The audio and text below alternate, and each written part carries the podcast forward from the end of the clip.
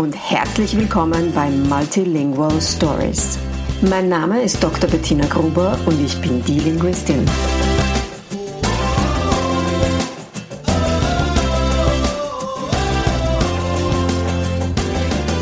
Ich unterstütze voller Begeisterung mehrsprachige Familien mit Herz und Verstand auf ihrem individuellen Weg, damit ihre Kinder alle Familiensprachen erfolgreich und mit Leichtigkeit lernen können. In meinem Podcast bekommst du sehr persönliche Geschichten von Mehrsprachigkeit aus der ganzen Welt zu hören. Lehn dich zurück und lass dich inspirieren. Hallo und herzlich willkommen bei der heutigen Folge von Multilingual Stories. Mein heutiger Gast ist Jérôme Dupont. Ich freue mich riesig, dass du hier bist und bin mega gespannt auf unser Gespräch heute. Ich weiß, dass das faszinierend werden wird. Jerome, magst du dich einmal vorstellen bei unseren Zuhörerinnen und Zuhörern? Ja, hallo Bettina, danke für deine nette Einladung. Mein Name ist Jerome, ich bin Schweizer, wie man das wahrscheinlich am Akzent schon hört. Bin 48 Jahre alt und verheiratet und stolzer Vater einer dreieinhalbjährigen kleinen Tochter namens Charlotte. Jerome, erzähl uns ein bisschen was von dir. Wie bist du aufgewachsen in der Schweiz? Welche Rollen haben Sprachen bzw. spielen Sprachen in deinem Leben? Die haben eigentlich immer eine große Rolle gespielt, aber das ist mir eigentlich nur dank dir oder erst dank dir irgendwie aufgefallen oder seitdem habe ich reflektiert. Wir haben dich ja kontaktiert, äh, weil wir Coaching brauchten oder wollten. Ähm, und äh, seitdem ist mir das eigentlich erst aufgefallen. Und ja, ich bin äh, typisches zweisprachiges Kind, als, als zweisprachiges Kind aufgewachsen in Bern, wo man äh, Deutsch spricht, mit dem Vater von Lausanne, wo man Französisch spricht. Mein Vater ist damals nach Bern gekommen, um Deutsch zu lernen, hat deswegen Bern nie mehr verlassen, weil er es nie gelernt hat, als typischer Roman. Das hat nie richtig geklappt, hat es verstanden, aber nie richtig gut gesprochen. Okay. Aber ich bin eben äh, zweisprachig von klein auf aufgewachsen. Ähm, als mein Vater da war, mit meiner Mutter immer streng Französisch, also streng, nicht streng in dem Sinne, aber konsequent Französisch.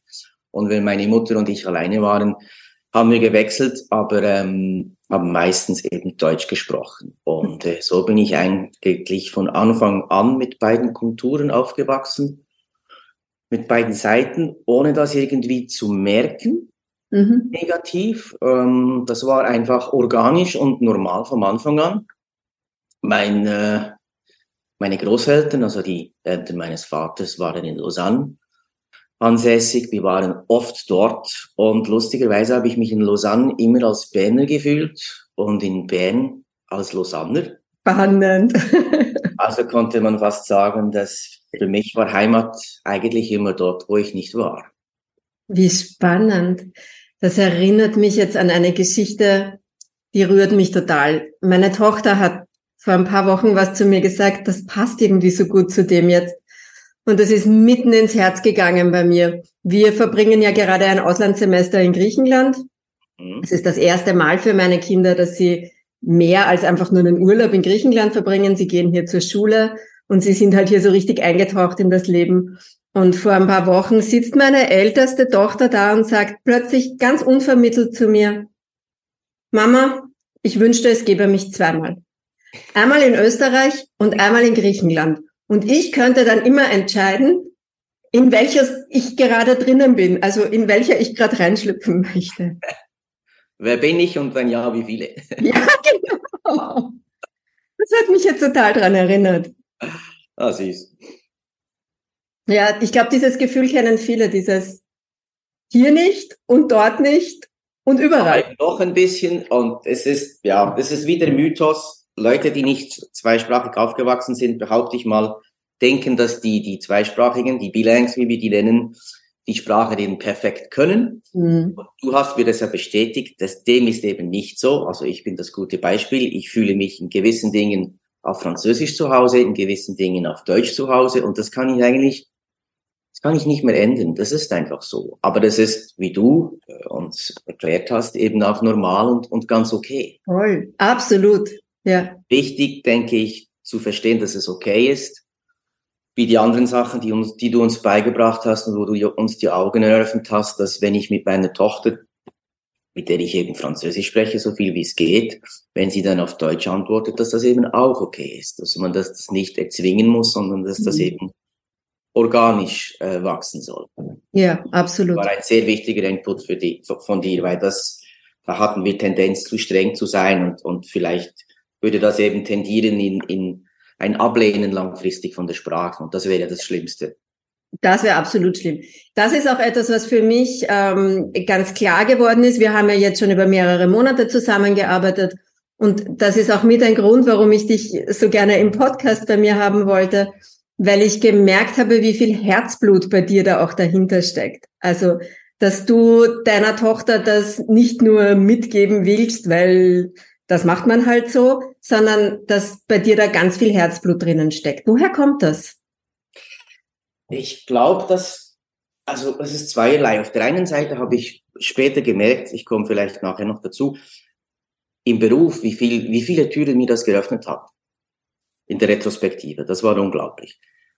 Aber es ist eben nicht nur das, es ist meine Tochter soll eine, eine Heritage mitnehmen. Meine Tochter soll, soll sich ausleben können. Sie soll sich verwirklichen können. Und das ist Teil auch ihrer Identität. Das ist auch Teil von meiner Identität. So wusste ich am Schluss, wer ich bin, woher ich hinkomme.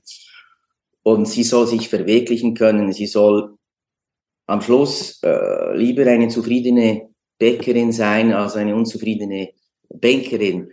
Äh, soll sich ausleben Schön. können. Ja. Und wenn man von Erbe spricht und von Heritage, denkt man eben oft an das Monetäre. Mhm. Und Erben ist eben nicht nur monetär, sondern es gibt Sachen, die man weitergibt, die man nicht berühren kann, die viel wichtiger sind, mhm. die manchmal vielleicht nicht mal aufgeschrieben sind, wie das früher die Indianer gemacht haben mit ihren Geschichten. Das war ja nicht nur gute Nachtgeschichten, das war ja Teil ihrer Kultur und das haben sie übergeben, sogar nur mündlich. Und so habe ich die romantische Vorstellung, dass vielleicht, dass ich einen Teil übergeben kann, der vielleicht weiterlebt, auch wenn wir dann mal nicht mehr sind.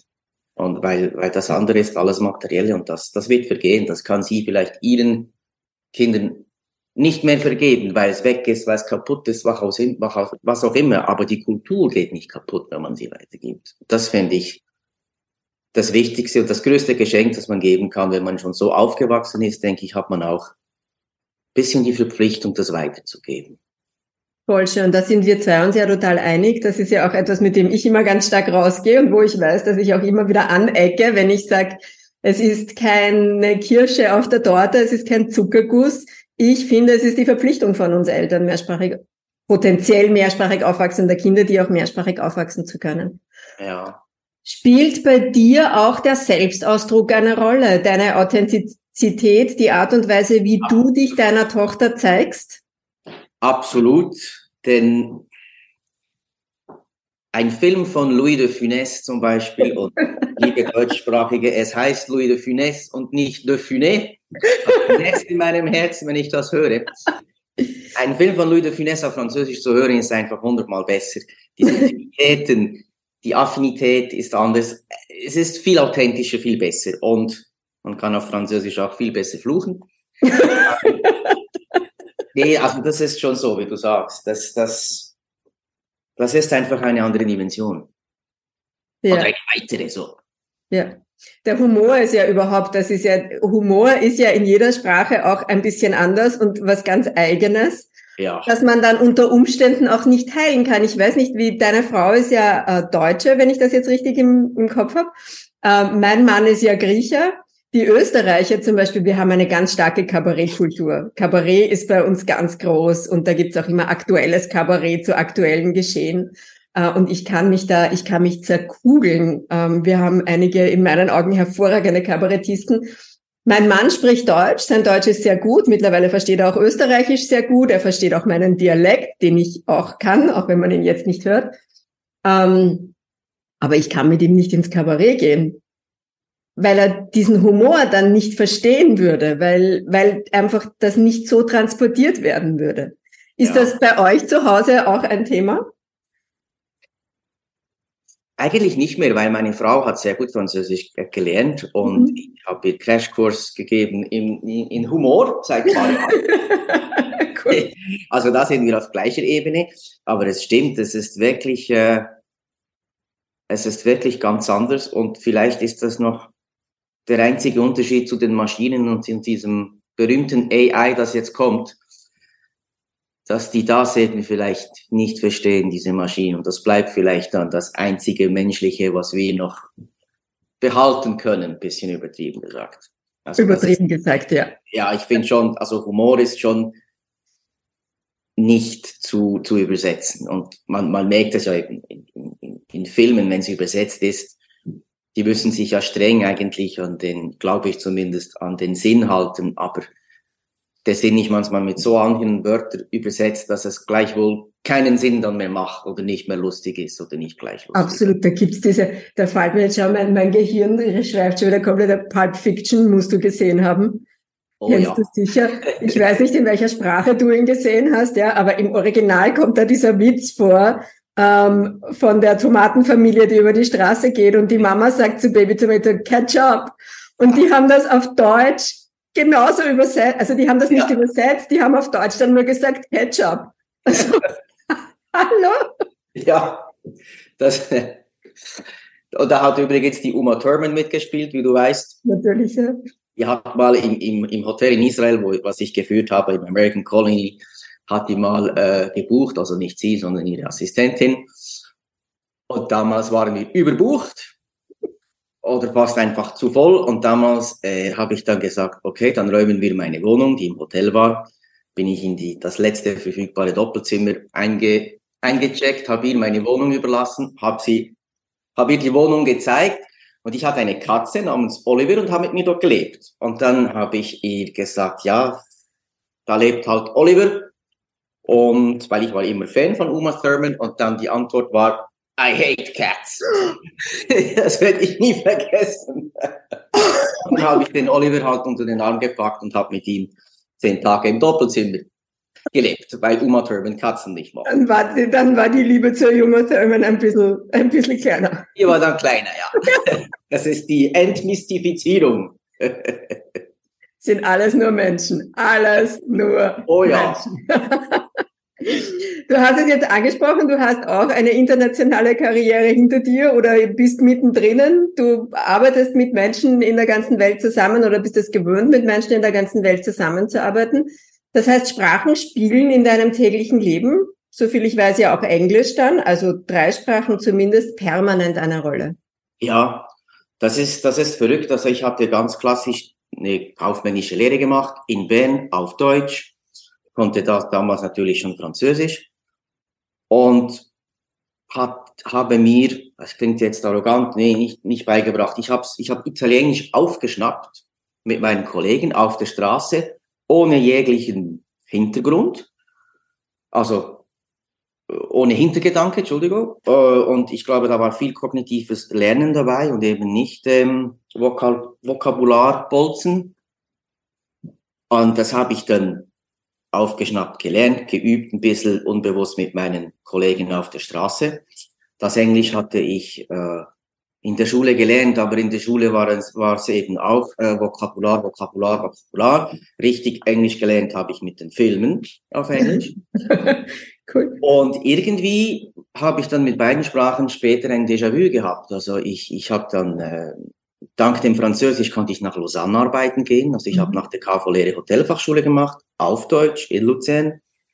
Und danach konnte ich wegen dem Französisch oder dank dem Französisch nach Lausanne arbeiten gehen, in ein Hotel mit einer guten Stelle. Und dann, ich weiß noch genau, mit 30 Jahren kam äh, damals mein, mein damaliger Chef zu mir und ich habe gefragt, wie geht's, wie geht's dem und dem? Das war der Direktor in, in Israel in einem Fünf-Sterne-Hotel. Da hat er gesagt, ja, ja, dem geht's gut, aber der geht, der geht jetzt. Willst du übernehmen? Da habe ich gesagt, übernehmen was denn? Ich, ich, ich habe nicht verstanden, was er meint, denn ich hatte zwar einen guten Job, aber ich war die, der Assistent vom Assistent vom Assistent und äh, nicht weniger. Da hat er gesagt, äh, ja, so als Hoteldirektor, ich bin fast umgefallen habe ihm gesagt, ja, wo ist das denn? Ja, eben in Israel. Ich wusste ja kaum, wo das ist. Ich wusste, wusste nur, es gibt viel Spannungen dort. Und dann musste ich's, durfte ich es anschauen gehen und dann ein paar Monate später habe ich es übernommen. Und das ging eigentlich auch nur, weil ich ziemlich gut Englisch konnte. Ähm, das war wirklich, ja, das war wirklich ein ausgesprochenes Glück und das wäre nicht gegangen, hätte ich nicht so gut äh, Englisch gesprochen. Und lustigerweise, dort ist mir das, ich habe dort auch viele Erlebnisse gehabt mit den Sprachen. Mhm. Also ich war in Ostjerusalem, das heißt im muslimischen Teil von Jerusalem, der ist ja umkämpft, umstritten, politisch und so weiter. Und auch dort, ich habe mit drei Religionen gearbeitet, mit den zwei Sprachen, also mit drei, Englisch, Hebräisch und Arabisch. Und dort sah man gut, was die Sprache eigentlich über einen aussagt. Also zum Beispiel beim Wort Humus oder Humus spalten sich die Geister. Okay. Wenn du sagst Humus, bist du eher auf der arabischen Seite politisch. Und wenn du sagst, sagst Humus, ist es eher auf der hebräischen, israelischen Seite. Weil da gibt es einen Riesenstreit, wer den zuerst erfunden hat. Okay. Und äh, das war auch über die Sprache, kann man da vieles ableiten. Und, und in Israel äh, geht es noch weiter. Dort fragt man ja die Leute äh, nicht nur nach ihrer Nationalität, man fragt auch ganz direkt, welche Religion hast du? Okay. Als, als wäre das wie, wie bei uns, also bei uns fragt man das ja nicht, das ist ja quasi ein Tabu. Und dort ist es wie, zu welchem Fußballclub gehörst du? Okay. Also dort ist, ist Sprache enorm Teil von der Kultur. Wie lange warst du in Israel? Drei Jahre. Wow, ja, da kriegt man schon einen Einblick mit drei Jahren. Ja. Und, und später, äh, fünf, sechs, sieben Jahre später, mit äh, ja, so 34 Jahren, äh, durfte ich das Hotel Hassler in Italien übernehmen. Mhm. mhm. Und da hat, da war, da war Italienisch-Station klein an der Waage, dass ich diesen Job bekommen habe. Oder, oder ja, nee, noch, noch, noch gewichtiger. Ohne Italienisch wäre es ja gar nicht gegangen. Und ich hatte 20 Jahre vorher Italienisch gelernt, ohne jeglichen Hintergedanken. Also das war für mich nur Lieder verstehen, Lieder nachsingen können, nicht mehr, nicht weniger. Ich hätte niemals gedacht, dass ich irgendwie auf Italienisch was Formelles sagen musste und musste dann noch ein bisschen Kurs nehmen, um zu wissen, was die Sie-Form ist, denn ich konnte vor allem das Straßenitalienisch. Straßenitalienisch, na klar, da ist keiner per Sie. ja. Ja, nee, also es war, war immer mein Begleiter, diese, diese Mehrsprachigkeit war immer mein Begleiter, das, das war schon toll. Und, und heute ist das Teil von mir und ich könnte mir nicht vorstellen, nur eine Sprache zu sprechen, da wäre die Hälfte meiner Identität weg. Ja. Ja. Von der Zeit, die wir jetzt zusammengearbeitet haben ähm, und wo wir ja einen genauen Blick auf eure Familiensituation geworfen haben, wo es vor allem darum ging, wie gebt ihr eurer Tochter vor allem Französisch am leichtesten und am besten mit, so dass sie nachhaltig am längsten einfach auch was davon hat. Ähm, was war für dich, ich, ich glaube zu wissen, dass es einige Aha-Momente für dich gegeben hat. Was war für dich so der eindrücklichste Aha-Moment? Etwas, wo du sagst, das habe ich dann in meiner Familie verändert und das hat wirklich etwas verändert für uns. Das war, was du mir uns gesagt hast, als ich mir Gedanken gemacht hatte, dass ich eben mit, mit Charlotte Französisch spreche und sie Deutsch zurückspricht, aber sie wirklich ich meine zu glauben, alles versteht du Französisch, hast du mhm. uns die Augen geöffnet und gesagt, don't panic. Ja. Antwortet im richtigen Sinn und im richtigen Syntax, dann hat sie es verstanden. Und das Verstehen ist mehr als die halbe Miete, ist 90 Prozent. Und das war für mich ein riesen Relief und Motivation zum Weitermachen. Ja. Und das hat uns die Augen geöffnet, das war der erste Moment. Und der zweite wo ich auch sehr dankbar bin, war, als du gesagt hast, wenn ich hier ein Buch vorlese, bitte nicht abfragen. Wir sind nicht in der Vokabularstunde, sondern äh, erzählen und dann vielleicht sagen, such mir mal das Auto, also auf Französisch, und dann sucht sie es, anstatt zu fragen, was heißt Auto auf Französisch. Also nicht der Lehrer sein, sondern äh, das ganz organisch einfach beim Vorbeigehen quasi äh, beibringen. Und das finde ich sehr wichtig. Das waren für mich diese zwei Schlüsselmomente, die, die so logisch sind, aber auf, man, aber auf die man alleine im Kämmerchen eben nicht kommt. Ja. Oder vielleicht viel zu spät und dann ist es eben zu spät. Darum, darum sind wir so froh, dass wir zu dir gekommen sind. Es ist tatsächlich so, dass viele Eltern aufhören, ihre Sprache zu sprechen, weil das Kind nicht antwortet in der Sprache. Das verstehe ich eben auch, wenn man das nicht weiß. Oder? Und dann ist es aber wirklich zu spät, weil wenn du dann aufhörst, dann fütterst du das Gehirn nicht mehr und dann denkt sich das Gehirn, na gut, wenn ich die Bahnen für das nicht brauche, dann verwende ich sie halt für was anderes oder lass sie ja mal brach liegen. Und dann liegt brach eben. Genau. Ja. Ähm, hat sich bei euch in der Familie in der Zwischenzeit tatsächlich schon was verändert?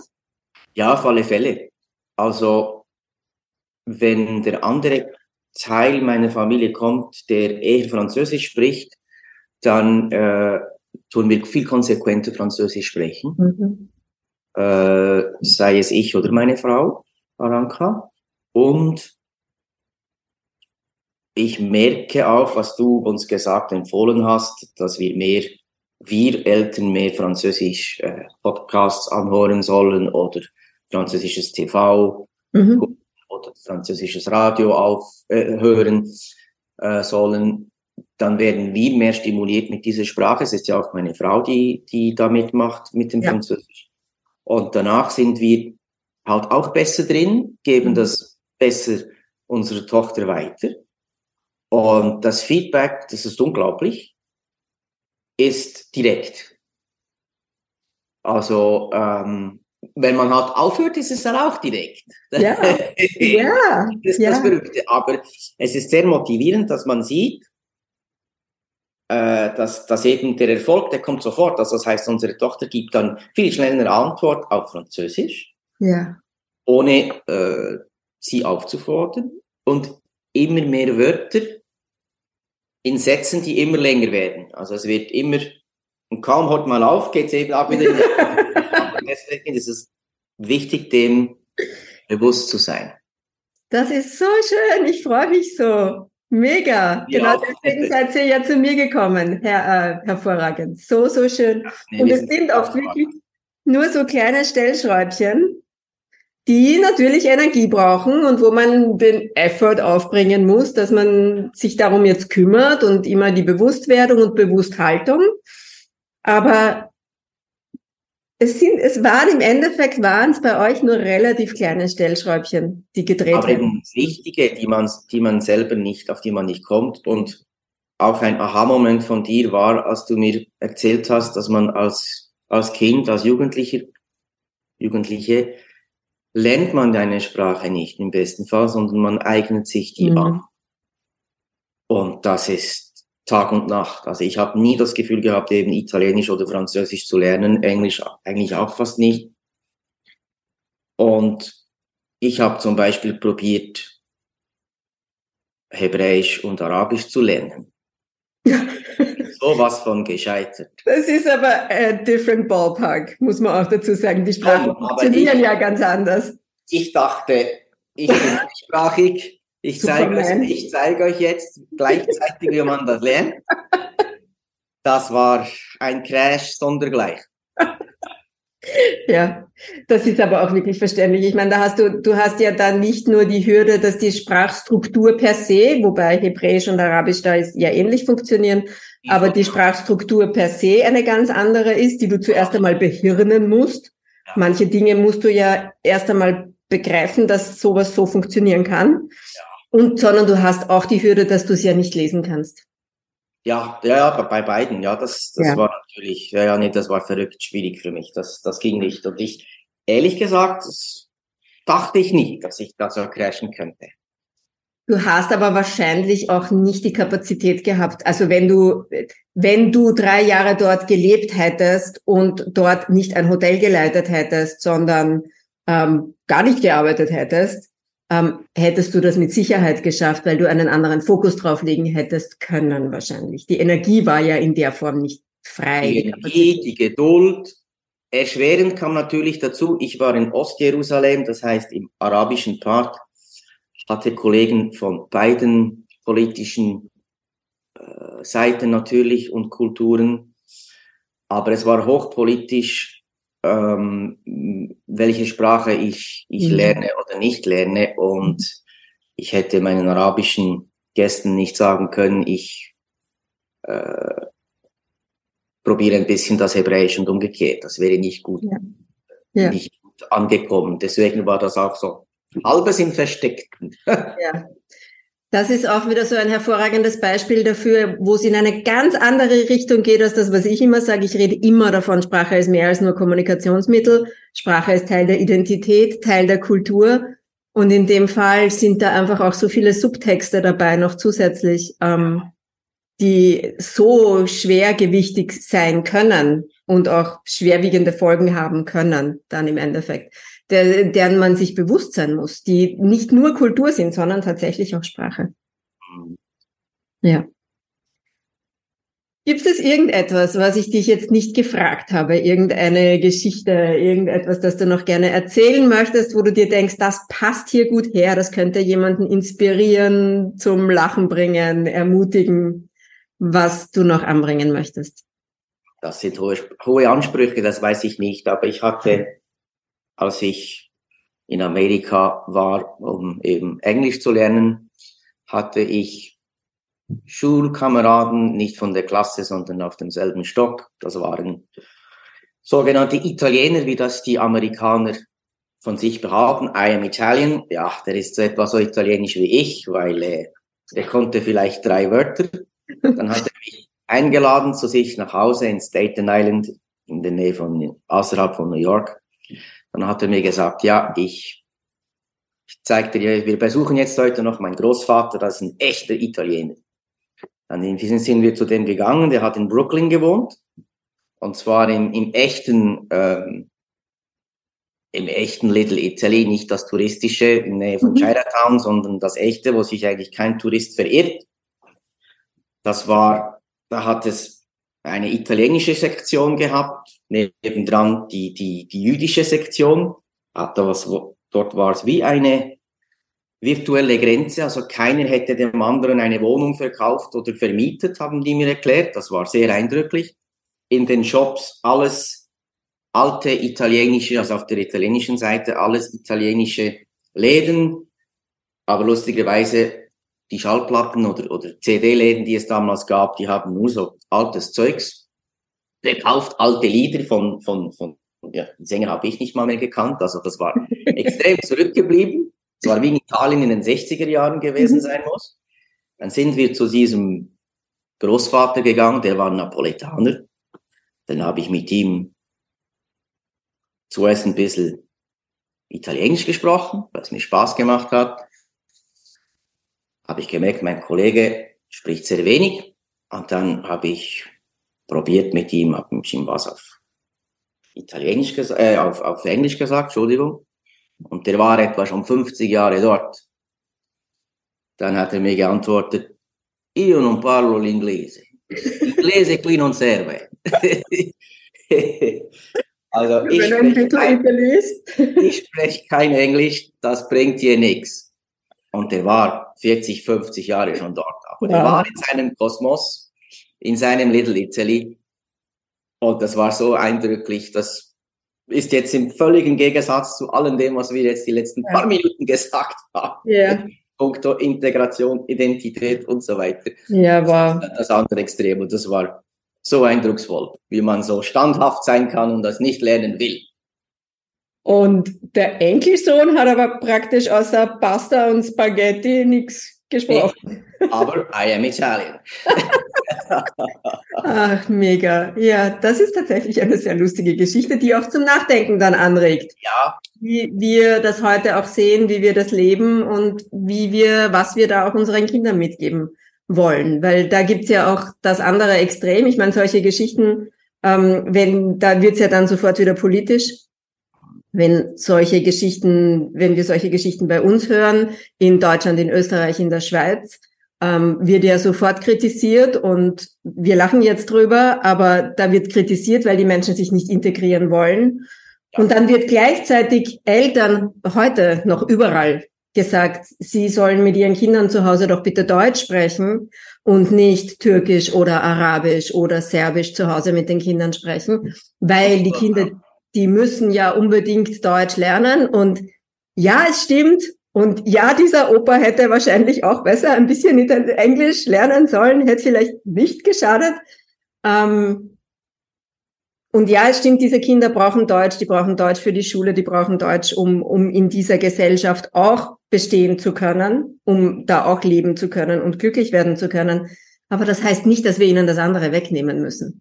Das heißt nicht, dass die zu Hause beginnen müssen, jetzt Deutsch zu sprechen. Das heißt, dass wir als Gesellschaft Wege finden müssen, diese Kinder abzuholen und dass wir als Gesellschaft Wege finden müssen, wie wir gemeinsam dieses Problem lösen können das fängt ja schon politisch an. In Deutschland hat ja die Regierung, ich glaube, letzte Woche das neue Einbürgerungsgesetz beschlossen oder vorgestellt. Und jetzt kann man oder wird man in Deutschland endlich die eigene Nationalität, wenn man sich einbürgert, behalten können.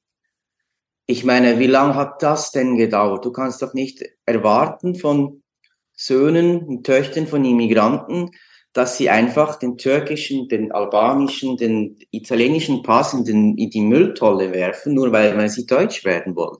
Bei meiner Frau ist das jetzt auch so, sie möchte Schweizerin werden. Ähm, aber wenn du dann dafür deinen deutschen Pass weggeben musst, dann gibst du ja einen Teil weg. Und das ist, das ist nicht gut. Und das treibt ja die Leute in die Nicht-Integration. Das ist ja mhm. nicht, das ist ja nicht fair. Und ich habe etwa 300 Mitarbeiter und sehr viele davon sind Migranten. Und ich sage denen immer aber, lernt Deutsch, lernt Deutsch, lernt Deutsch. Auch wenn ich mit, mit, mit ihnen eigentlich gut kommunizieren kann, aber sie sollen es verbessern, nicht wegen mir, sondern einfach, damit sie in den Augen der Menschen nicht mehr als Ausländer angeguckt werden, denn sie sind viel mehr als das. Mhm. Das ist eine Facette. Und das, die Sprache zu können, steckt schon mal ein Terrain ab und sagt den Leuten, du, ich bin dir ebenbürtig. Mhm. Weil oft wird Sprache mit äh, Intelligenz ja. gleichgestellt. Und das ist so falsch. Ich habe so gute Beispiele bei mir in den Betrieben von Leuten, die vorher Schriftsteller oder weiß nicht was waren. Und nur weil man sie irgendwas anderes hingesetzt hat, sind sie dann in unseren Augen weniger wert, nur mhm. wegen dieser Sprachen. Und die meisten dieser Menschen sind nicht Migranten, es sind migrierte Menschen. Das heißt, man hat, wir als Gesellschaft, unsere Vorfahren, haben die quasi dazu gezwungen, zu, zu migrieren. Denn sie können zu Hause kein anständiges Leben führen. Mhm. Und ich sage immer, ich wäre der Erste in Syrien gewesen, der auf einem Gummiboot gesessen wäre und nach Europa gekommen wäre. Man mhm. kann nicht erwarten, dass die Leute dort bleiben und sterben. Absolut. Das könnte uns alle treffen. Für mich gibt's noch einen zweiten Weg ich, und ich, ich sehe uns da noch in einer anderen Verantwortung. Ich, ich verstehe deine Beweggründe, den Menschen zu sagen, sie müssen besser Deutsch lernen, sie sollen besser Deutsch lernen, damit auch, damit diese Vorurteile ja. nicht greifen können. Genau. Gleichzeitig müssen wir uns als Gesellschaft auch davon verabschieden, zu sagen, ein Akzent ist ein Armutszeugnis, ähm, eine Sprache nicht perfekt beherrschen zu können, ist ein Armutszeugnis. Denn ganz häufig sagen diese Dinge Menschen, die können nur eine Sprache. Ja. Ich kann gar keine zweite. Okay, ich kann eine ja. zweite, eine dritte, eine vierte, eine fünfte. Und nein, ich kann sie nicht alle perfekt, ja? aber ich kann sie. Das, das gehört voll zur Fehlerkultur und Fehler sind ja auch so ein Tabu, darf man ja auch nicht machen. Da hast du völlig recht. Äh, das wird bei uns immer noch nicht. Das ist, das ist Schwäche, wie Krankheit ist Schwäche, Burnout ist Schwäche. Man, man, man, man will steril sein und erfolgreich vor allem ein bisschen in Europa, Deutschland, Frankreich, äh, Deutschland, Schweiz. Wir haben auch nicht gerne, wenn, wenn jemand ähm, in Konkurs geht, ein Unternehmer oder so, da bist du, you are burnt, da bist du gebrannt, da musst, kannst du nie mehr aufstehen.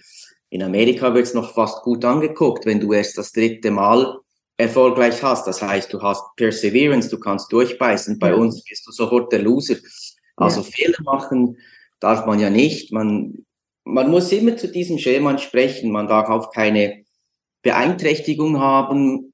Früher durfte man keine Frau sein. Das wird bisschen besser, aber auch nicht so verrückt. Wenn, wenn ich denke, wie spät die Schweiz das Stimmrecht der, der, der Frau ja. eingeführt hat, da muss ich sagen, bevor ich Iran kritisiere, womit ich überhaupt nicht äh, einverstanden bin, Iran, aber dort dürfen die Frauen wenigstens noch, noch äh, abstimmen. Bei uns ist das weniger lang her, also das ist auch mega peinlich.